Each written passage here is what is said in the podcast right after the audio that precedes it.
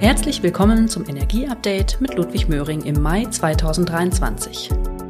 Ich bin Miriam Ahrens. Dieses Mal wollen wir den Strommarkt in den Mittelpunkt stellen.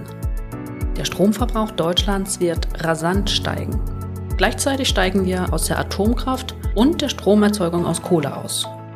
Ein interessanter Maßnahmenmix. Was heißt das für die Stromversorgungssicherheit? Wird alles dank Ausbau der erneuerbaren Energien problemlos laufen? Was sind die großen Herausforderungen und löst der Markt diese von alleine? Oder ist letztlich der Staat und damit der Steuerzahler wieder mal gefragt? Hallo, Herr Möhring. Moin, Frau Arns. Zum Einstieg was Aktuelles oder besser gesagt ein aktueller Ausblick zur Erdgasversorgung im kommenden Winter. Sie haben sich zuletzt sehr optimistisch gezeigt, dass wir genügend Erdgas haben werden. Der Energiespeicherverband INES, die Bundesnetzagentur, aber auch die Internationale Energieagentur hörten sich da etwas verhaltener an. Ja, was ist denn nun? Ja, also das ist im Endeffekt mehr eine Frage der Perspektive und der Schwerpunktsetzung in der Kommunikation. Mir ging es darum aufzuzeigen, wie viel besser wir dran sind als zu diesem Zeitpunkt im vergangenen Jahr. Die Bundesregierung hat viel erreicht. Ja, wir haben die Voraussetzungen dafür geschaffen, dass es reicht.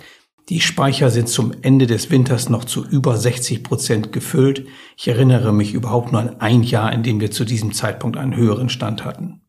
Und dass es Szenarien gibt, in denen es eng werden kann, das ist klar. Insbesondere ein langer, kalter Winter kann für Stress sorgen. Wenn hier weiterhin zur Vorsicht gemahnt wird, dann, dann teile ich das natürlich auch. Fakt ist dennoch, wir haben riesige Fortschritte gemacht. Und da werden wir jetzt, glaube ich, auch nach allem, was man sich vorstellen kann, gut mit umgehen können. Aber dennoch ein weiterer Punkt. Mich wundert, dass die Perspektive immer ausschließlich auf das Vorhandensein der Moleküle gerichtet wird. Es kann sein, dass im kommenden Winter die Preise wieder erheblich anziehen. Und das wird dann auch wieder zu Verwerfungen an den Märkten führen. Und warum wird das nicht diskutiert? Also ich vermute zum einen, weil einfach ein tiefes Vertrauen besteht, dass im Falle einer Preiskrise mit der Unterstützung durch den Staat zu rechnen ist. Oder Sie haben es gerade gesagt, im Endeffekt durch die Steuerzahler. Zum Zweiten mag aber auch noch nicht klar sein, dass volle Speicher zu Beginn des Winters und LNG-Terminals allein längst keine Garantie für tiefe Preise sind. Also wenn wir im Winter wieder den asiatischen LNG-Kunden das Erdgas wegkaufen müssen, wird es teurer. Vermutlich nicht so dramatisch allerdings, wie wir das teilweise in 2022 gesehen haben. Das lassen wir jetzt mal einfach so stehen. Kommen wir zum Kern des heutigen Podcasts. Seit Mitte April wird in Deutschland nun endgültig kein Strom mehr aus Atomkraft erzeugt. Kreiert dieser Ausstieg denn Probleme für unsere Stromversorgung? Unsere Stromversorgung steht für erheblichen Umwälzungen. Die haben mit dem Ende von Atomstrom nur am Rande zu tun. Sie ergeben sich vielmehr aus dem bevorstehenden Ausstieg aus der Kohleverstromung in den kommenden Jahren, 15 Jahren, auf die wir gut vorbereitet sein müssen. Aber lassen Sie uns bitte nochmal mit dem Ende der Atomkraft anfangen. Sie deuten an, dass die Abschaltung der letzten Atomkraftwerke eher nachrangig ist. Warum dann die große Debatte im politischen Raum, als es darum ging, die Atomkraft bis Mitte April weiterlaufen zu lassen?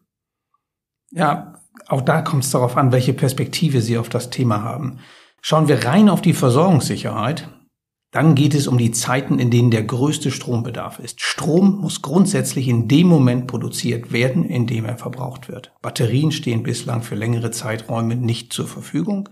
Oder wenn sie zur Verfügung stehen, dann jedenfalls nicht in großen Mengen. Ja? Also vereinfachend, wir müssen den Spitzenbedarf in Deutschland jederzeit abdecken können. Das ist das große Thema.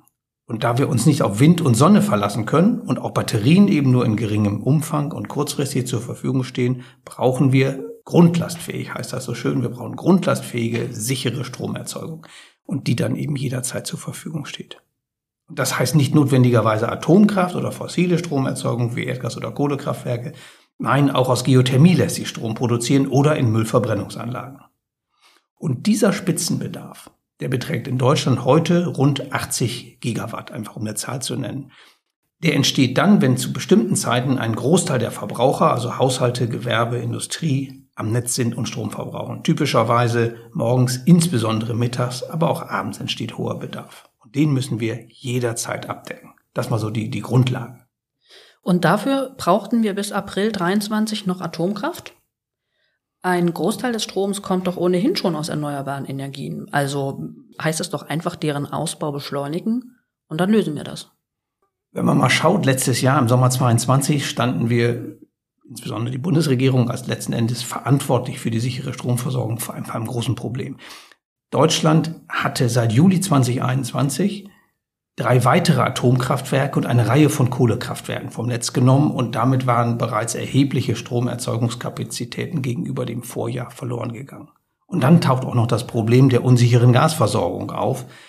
Und das muss die Regierung lösen. Wie gesagt, wir brauchen jederzeit den Strom und wenn der Spitzenbedarf ansteht, muss ich ihn durch konventionelle Kraftwerke auch bereitstellen können, wenn, wenn Wind und Sonne eben nichts beitragen können. Aber lassen Sie mich da noch mal ganz kurz unterbrechen. Es geht also bei der Frage der Versorgungssicherheit im Kern um zwei Parameter. Spitzenbedarf und die sogenannte Dunkelflaute. Verstehe ich das richtig? Ja, dann vielleicht mal kurz zu, zu dieser Dunkelflaute. Das sind die Tage, in denen die Sonne nicht scheint und der Wind nicht weht. Ja, und die sind, machen wir uns das vor, die sind relevanter als viele glauben. Es geht nicht nur um einzelne Stunden, sondern solche Dunkelflauten, die können tagelang dauern also geradezu legendär in der, in der Stromwirtschaft, ist der Zeitraum vom 16. bis 25. Januar 2017, hatten wir das zehn Tage lang am Stück. Kein Wind, keine Sonne. Und wie können wir da Blackouts vermeiden? Sie können sich denken, dass es dann darum geht, genügend konventionelle Kraftwerke am Netz zu haben, inklusive der Nutzung von Importmöglichkeiten. Wobei jetzt bei Importen, da wird es natürlich eng, wenn die Wetterlage auch unsere Nachbarn betrifft. Übrigens sind auch bereits Dunkelflauten von mehr als zwei Tagen kritisch. Auch dann brauchen wir die konventionellen Kraftwerke. Und die sind übrigens sehr viel häufiger als diese zweiwöchige Dunkelflaute, die, wenn ich das richtig verstehe, statistisch nur alle zwei Jahre auftritt. Wann treten denn solche Dunkelflauten überhaupt auf? Naja, insbesondere im Winter können Sie sich denken, da steht Photovoltaik kaum zur Verfügung hier in Deutschland. Ähm, und dazu kommt dann eben häufig auch mal wenig Wind. Ja, und noch kritischer, ist das, wenn man die sogenannte kalte Dunkelflaute hat. Was muss ich mir denn darunter vorstellen? Wenn die Dunkelflaute in einen Zeitraum mit kaltem Wetter fällt, so einfach ist es. Das ist deshalb relevant, weil dann gleichzeitig wegen der Kälte der Strombedarf hochgeht. Stellen Sie sich nur mal vor, wie sich das entwickelt, wenn wir den Anteil an von strombetriebenen Wärmepumpen wie geplant hochfahren. Und dann haben wir eben keine Stromerzeugung und ganz hohen Strombedarf. Oh ja. Aber sind Dunkelflauten dann ein großes Problem? Sie können zum echten Problem werden, wenn nicht die notwendigen Maßnahmen zur Absicherung der Stromversorgung getroffen werden. Ja, zum Beispiel kann man sich nicht einfach auf die Nachbarländer verlassen. Also ich gehe einfach schlicht davon aus, weil das ist ja verstanden, das Problem, dass Politik und Energiewirtschaft das für die Zukunft managen werden. Gut. Dann lassen Sie uns wieder zu den Atomkraftwerken kommen, die ja bis Mitte April 23 am Netz waren. Hatte die Regierung Sorgen, den Spitzenbedarf abdecken zu können? Ich würde mal platt sagen, ja. Also nehmen wir mal die Eckpunkte. Deutschland braucht 80 Gigawatt an sicher verfügbarer Stromerzeugungskapazität. Das ist ungefähr der Spitzenbedarf. Tatsächlich haben wir weiterhin mehr als 90 Gigawatt. Das hört sich erst einmal gut an, aber ich sage nur eins, Vorsicht. Diese Kapazitäten sind nicht permanent garantiert. Auch Kraftwerke müssen regelmäßig gewartet werden, manche erleiden Störungen. Kurz, das System wird erheblich robuster, wenn, wenn einige rechnerische Überkapazitäten vorhanden sind. Zwei Situationen mussten von der Bundesregierung schlicht berücksichtigt werden. Ja, zum einen, ich hatte es angesprochen, seit Juli 2021 waren in Deutschland drei Atomkraftwerke und, und einige Kohlekraftwerke vom Netz gegangen. Das ist ein Verlust, den muss man kompensieren für sich genommen nicht besorgniserregend, weil das war natürlich geplant und auch mit Vorkehrungen versehen. Die Überkapazitäten wurden schlicht verringert. Ja, und problematisch wurde das Ganze durch den zu befürchtenden Erdgasengpass aufgrund der Lieferreduzierung von russischem Erdgas. Und von den 90 Gigawatt Kraftwerkskapazität, die wir haben, das muss man eben auch dann berücksichtigen, da wird mehr als ein Drittel durch Gaskraftwerke abgedeckt. Und was tun, wenn sich hier Engpässe ergeben? Sich allein auf die europäischen Nachbarn zu verlassen, das lag meiner Ansicht nach nicht auf der Hand. Aber was konnte denn die Atomkraft da noch beitragen? Bei nur noch drei Kraftwerken? In der Tat, das ist das klares Faktum. Es ging nur noch um vier Gigawatt aus diesen drei Kraftwerken. Und das ist ja von den Gegnern des Weiterbetriebs auch in, ins Feld geführt worden. Fakt ist aber auch, wenn es eng wird, geht es um jeden einzelnen Beitrag an Kapazität. Und da sind vier Gigawatt auf einmal absolut relevant. Also richtige Entscheidung der Bundesregierung. Ich habe neulich von einer Wissenschaftlerin gelesen, dass es sich hier um übertriebene Vorsicht gehandelt habe. Auch ein Stresstest habe gezeigt, dass es ohne Atomkraft keinen Blackout geben würde.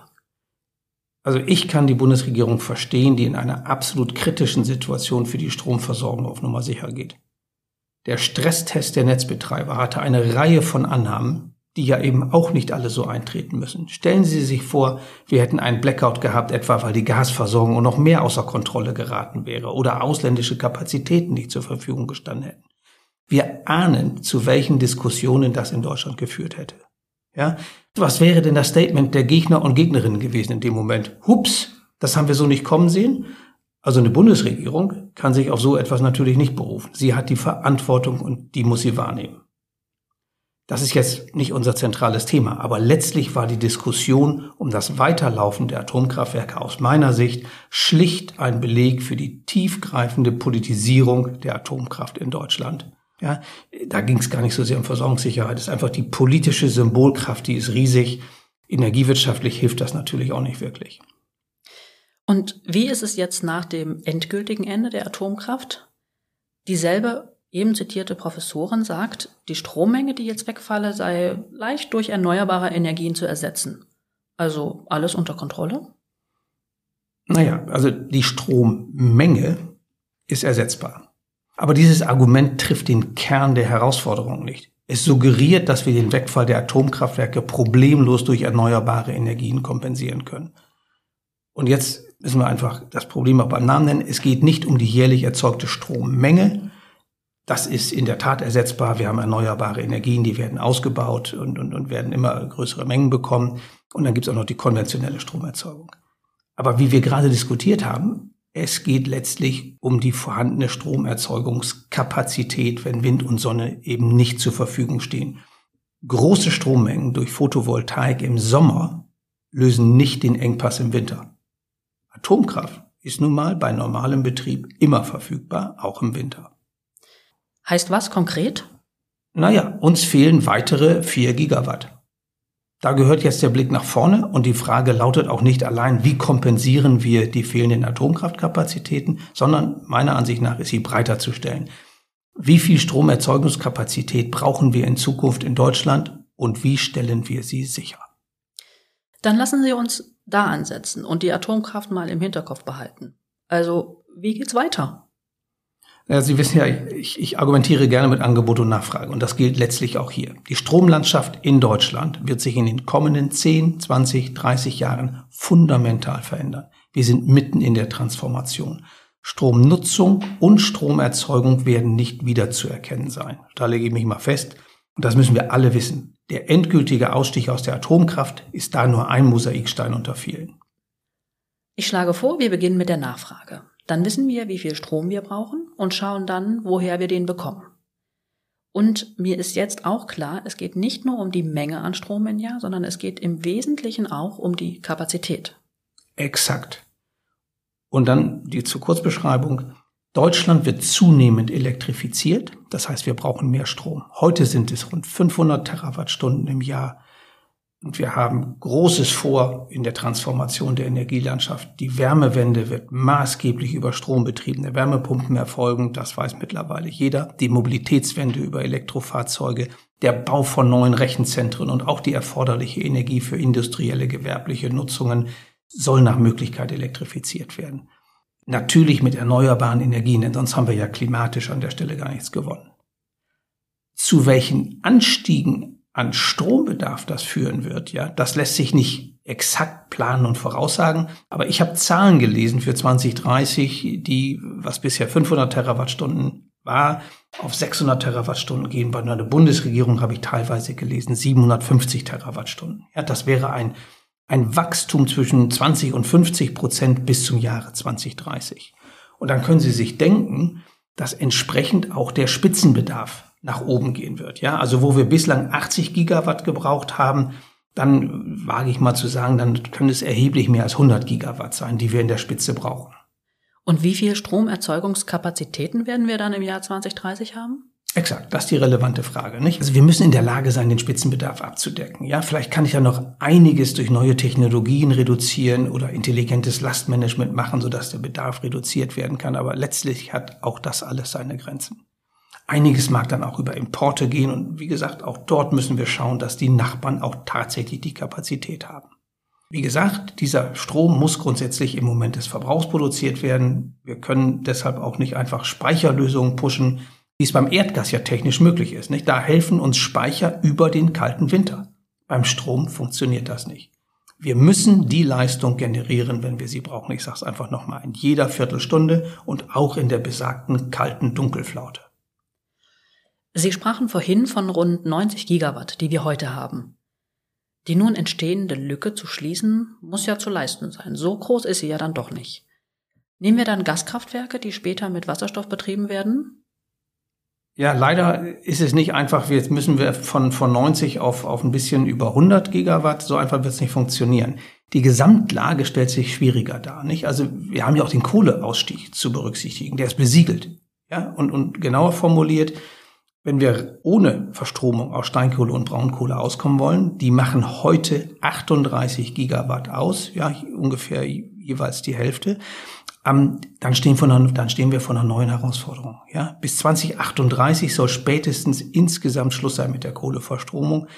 Und die Abschaltung wird natürlich nach und nach erfolgen, aber die Bundesregierung möchte regelmäßig prüfen, ob es Möglichkeiten gibt, den Ausstieg vorzuziehen. Ja? Das ist klimapolitisch alles absolut nachvollziehbar. Denn weniger Kohleverstromung ist ja erstmal gut fürs Klima, insbesondere wenn, wenn dieser Kohlestrom durch erneuerbare Energien ersetzt wird. Aber die Abschaltung der Kohlekraftwerke bedeutet dann ja, dass von den heute rund 90 Gigawatt nochmal 38 Gigawatt abgezogen werden und das dann bei einem Spitzenbedarf von erheblich über 100 Gigawatt, wie Sie sagen. Bei hm. dieser kursorischen Rechnung wären wir dann in der Tat bei unter 60 Gigawatt gesicherter Leistung bei einem Spitzenbedarf von einigem über 100 Gigawatt. Das sind die harten Fakten. Ja, und da rede ich natürlich noch nicht zwingend von 2030. Wir hatten ja gesagt, die Kohle ist erst in 2038 raus. Es sei denn, die Politik zieht den Zeitpunkt vor. Das ist der Startpunkt. Und sicherlich wird es eine Menge von Gegenmaßnahmen geben und auch technologische Entwicklungen. Ja, Verfügbarkeit von erneuerbaren Energien, Lastmanagement hatte ich schon gesagt, Großbatteriespeicher und so weiter.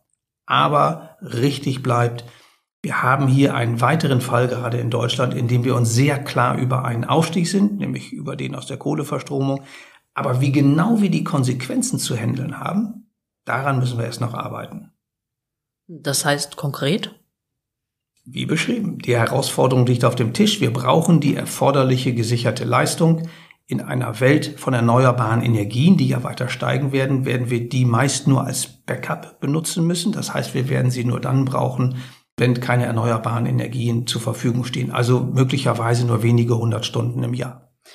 Und das werden Gaskraftwerke. Exakt, das werden Gaskraftwerke. Sie sind am CO2-ärmsten unter den konventionellen Kraftwerken, wenn wir in Deutschland mal die Atomkraft ausklammern. Und sie lassen sich auch kurzfristig steuern, ideal beim kurzfristigen Management der Stromerzeugung, wenn Wind und Sonne dann auch mal kurzfristig nicht zur Verfügung stehen. Ja? Und das sieht die Koalition in Berlin auch genauso. Sie hat Erdgas als in der Übergangszeit unverzichtbar eingeordnet und wir dürfen, das ist auch richtig so, bald den ursprünglich für 2022 vorgesehenen Vorschlag der Bundesregierung erwarten. Dort übrigens ausdrücklich vermerkt mit dem Hinweis auf wettbewerbsfähige Preise. Da bin ich sehr gespannt.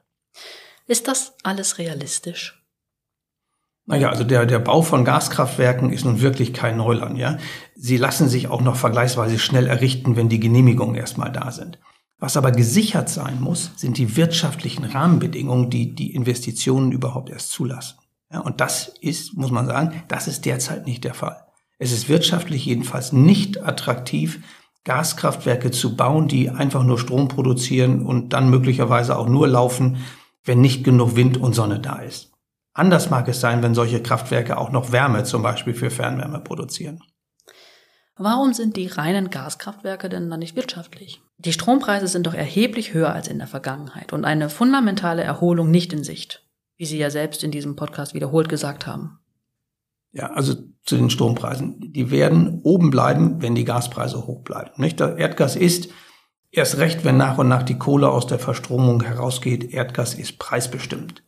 Das ist die bekannte Merit Order. Aber damit ist eben noch nicht die Finanzierung für neue Kraftwerke gesichert. Und das ist, ich hoffe, ich kann das erklären, das, das eine Folge des sogenannten Energy-Only-Marktes. Er vergütet tatsächlich im Wesentlichen nur die erzeugte Energie und im Wettbewerb bekommt man dann vielleicht noch einen kleinen Aufschlag auf die Kosten der eingesetzten Energie, also hier konkret Erdgas. Das führt aber eben gerade nicht zur Deckung der Investitionskosten für das besagte Kraftwerk, das diese Energie erzeugt. Und entsprechend ist es unattraktiv, im Moment mit diesen Bedingungen rein stromerzeugende Gaskraftwerke zu bauen. Ja, und das gilt umso mehr, wenn diese zukünftig nur ein paar hundert Stunden laufen. Was heißt das für die Bundesregierung? Ja, also ich, ich halte das für eine der maßgeblichen Fragen, die die Bundesregierung zu beantworten hat in naher Zukunft. Wie werden wirtschaftliche Rahmenbedingungen geschaffen, die rechtzeitige Investitionen in die Gaskraftwerke ermöglichen? Wie gesagt, glücklicherweise braucht der Gaskraftwerksbau nicht jahrelangen Vorlauf. Aber auch diese Zeit läuft natürlich irgendwann ab. Also Deutschlandgeschwindigkeit wird möglicherweise auch hier erforderlich werden. Aber es ist nicht nur eine Frage der Zeit. Nicht? Die, die Finanzierung muss sichergestellt werden und wenn diese Gaskraftwerke so selten laufen, nämlich wenn nicht genügend erneuerbare Energien zur Verfügung stehen, dann muss ein Modell entwickelt werden, das die Investition rentabel macht. Ja? Der Staat ist gefragt in meinen Augen. Ganz klar, ich habe es gesagt, der Energy-Only-Markt löst es nicht. Und hier wird nun häufig gesagt, dass auch dieses Marktdesign das Problem zu geringer Stromkapazitäten lösen könne. Und zwar wie folgt. Bei Knappheiten werden die Preise dann exorbitant hoch und bei solch rosigen Preisaussichten, da werde dann schon investiert. Und dazu wirklich möchte ich hier nur kurz sagen, also wenn wir hier in Deutschland Strompreise von, von 1000, äh, 10.000, was auch immer Euro pro Megawattstunde als Knappheitspreise sehen, dann möchte ich wissen, welche Diskussion wir in Deutschland bekommen. Zum Beispiel, wenn als Folge von solchen Preisen Unternehmen hier in Konkurs gehen. Ja, ganz abgesehen von dem Zeitverzug, bis die erforderlichen Kapazitäten zur Verfügung stehen, wenn einmal solche riesigen Preise entstanden sind. Also ich halte das für sehr theoretisch, um es vorsichtig auszudrücken. Ja, für mich ist hier eine der relevanten Lösungen der, der sogenannte Kapazitätsmarkt, bei dem für die Vorhaltung von Stromkapazitäten Geld gezahlt wird. Das gab vor Jahren schon große Diskussionen darum. Ähm, jetzt werden wir sie zu Ergebnissen bringen müssen. Und egal wie es am Schluss aussieht, im Detail, letztlich werden es Verbraucher und oder wie auch immer müssen wir sehen, die Steuerzahler zahlen müssen. Auch diese Kosten in Milliardenhöhe gehören letztlich zu den Kosten der Versorgungssicherheit und zu den Kosten der Transformation. In verschiedenen Studien ist von einem Zubaubedarf an Gaskraftwerken von bis zu 30 Gigawatt die Rede dann wären wir in der Größenordnung des heute existierenden Gaskraftwerksparks. Und Erdgas wäre der wesentliche Akteur der Stromerzeugung außerhalb der Erneuerbaren. Das verändert ja die Gewichte in der deutschen Stromerzeugung maßgeblich. Ja, absolut. Die deutsche Stromerzeugung in Zukunft steht auf zwei Säulen. Stark wachsende erneuerbare Energien, Unternehmen Erdgas. Natürlich abnehmend und vielfach nur noch als notwendiges Backup, wenn keine erneuerbaren Energien zur Verfügung stehen. Übrigens perspektivisch dann abgelöst durch Wasserstoff. Wenn der Kohleausstieg aus Klimaschutzgründen beschleunigt werden soll, muss das auch noch im Laufe dieser Dekade ebenfalls beschleunigt auf den Weg gebracht werden. Daher der Handlungsdruck bei der Bundesregierung. Und ob 30 Gigawatt Zubau ausreichen, wenn die Kohlekraftwerke mit ihren 38 Gigawatt vollständig abgeschaltet werden, werden wir sehen. Das ist immer auch eine Frage des künftigen Bedarfs.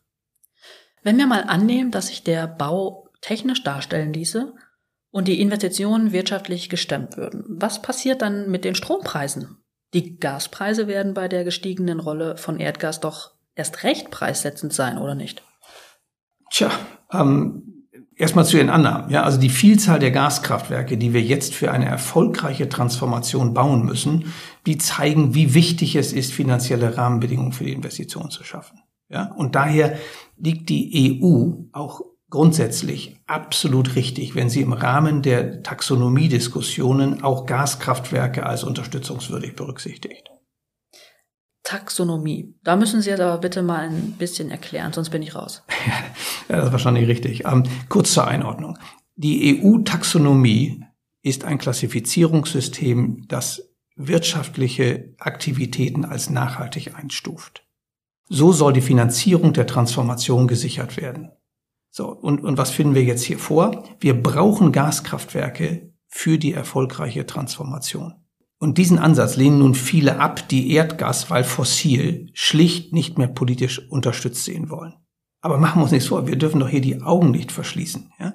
Das Argument, wir wollen Gaskraftwerke wegen der Emissionen nicht und daher dürfe man sie auch nicht unterstützen, das springt eben schlicht zu kurz. Es ändert nichts an der harten Faktenlage, dass wir die Gaskraftwerke und konsequent auch deren Finanzierung benötigen, ob wir es nun mögen oder nicht, ja. Wir wollen eine erfolgreiche Transformation nach dem Ausstieg aus Atomkraft und Kohlestromerzeugung. Und ein Punkt, das möchte ich aber auch sagen, ein Punkt bleibt hängen. Ob man Erdgas dann politisch, wie es geschehen ist, als grün bezeichnet, das hat eben viele aufgeregt. Und ganz ehrlich, ich halte das auch für diskussionswürdig. Aber was bleibt ist, Gaskraftwerke sind unter Nachhaltigkeitsgesichtspunkten die beste Lösung. Und diese Investitionen sicherzustellen, das ist Aufgabe der Taxonomie. Verstanden. Wir brauchen die Kraftwerke. Was heißt das für die Strompreise? Es wird doch erwartet, dass die Strompreise wegen des wachsenden Anteils an erneuerbaren Energien sinken können. Ja, das hoffen wir uns alle. Ich halte das für echte Zukunftsmusik aus der heutigen Perspektive. Solange wir die konventionellen Kraftwerke benötigen, werden sie in den aktuellen Marktbedingungen in den meisten Zeiten preissetzend sein. Ja? Aufgrund der wachsenden Rolle der Erdgaskraftwerke wird daher die preissetzende Rolle von Erdgas noch deutlicher sein als in der Vergangenheit. Nicht Deutschland, wir haben das schon an anderer Stelle hier diskutiert, Deutschland ist massiv darauf angewiesen, dass die Erdgaspreise wieder auf ein erträgliches Niveau absinken. Eben auch wegen der Strompreise. Und das wiederum setzt ein gestiegenes Angebot an Erdgas voraus, damit Angebot und Nachfrage wieder in eine gesündere Balance kommen. Ja, aktuell ist das eben schlicht leider nicht der Fall. Und nach meiner besten Einschätzung wird sich das auch noch für Jahre nicht nachhaltig ändern. Ja, das hatten wir ja schon an anderer Stelle hier diskutiert. Nicht? Wo ist die Gasversorgungsstrategie, die die Preise in Deutschland senken hilft? Also um das abzurunden, ist der Ausstieg aus Atomkraft noch unser geringstes Problem? Ja, das Ende der Produktion der letzten drei Atomkraftwerke, das wird sich hier kompensieren lassen, ähm, gegebenenfalls durch Strom unserer europäischen Nachbarn. Die, die werden dann natürlich äh, mit, mit höheren äh, Strompreisen konfrontiert werden im eigenen Markt, weil ja die, die Nachfrage aus Deutschland äh, deren Preise dann wiederum erhöht. Aber so ist es dann in einem europäischen Markt. Ne? Angebot und Nachfrage, da sprachen wir drüber. Der Ausstieg aus der Atomkraft und in den kommenden Jahren aus der Kohleverstromung schafft einen enormen Handlungsdruck auf politische und industrielle Akteure. Hier muss rechtzeitig gehandelt werden. Nicht? Und aus Sicht der Gasindustrie sollte diese große Herausforderung auch in der politischen Kommunikation genutzt werden, meiner Ansicht nach, die Rolle von Erdgas in der Transformation herauszustellen. Ja? Mit bezahlbarem Erdgas kann die Transformation gelingen, sonst wird es eng. Vielen Dank, Herr Möhring. Heute mit Fokus auf Strom. Und auch da geht es dann letztlich um Erdgas. Das bleibt offenbar unsere Lebenswirklichkeit in der Transformation der Energielandschaft. Liebe Zuhörerinnen und Zuhörer, schön, dass Sie wieder mit dabei waren. Ich hoffe, es hat Ihnen auch dieses Mal gefallen. Bis zum nächsten Mal, wie immer am ersten Donnerstag im Monat. Empfehlen Sie das Energieupdate gerne weiter.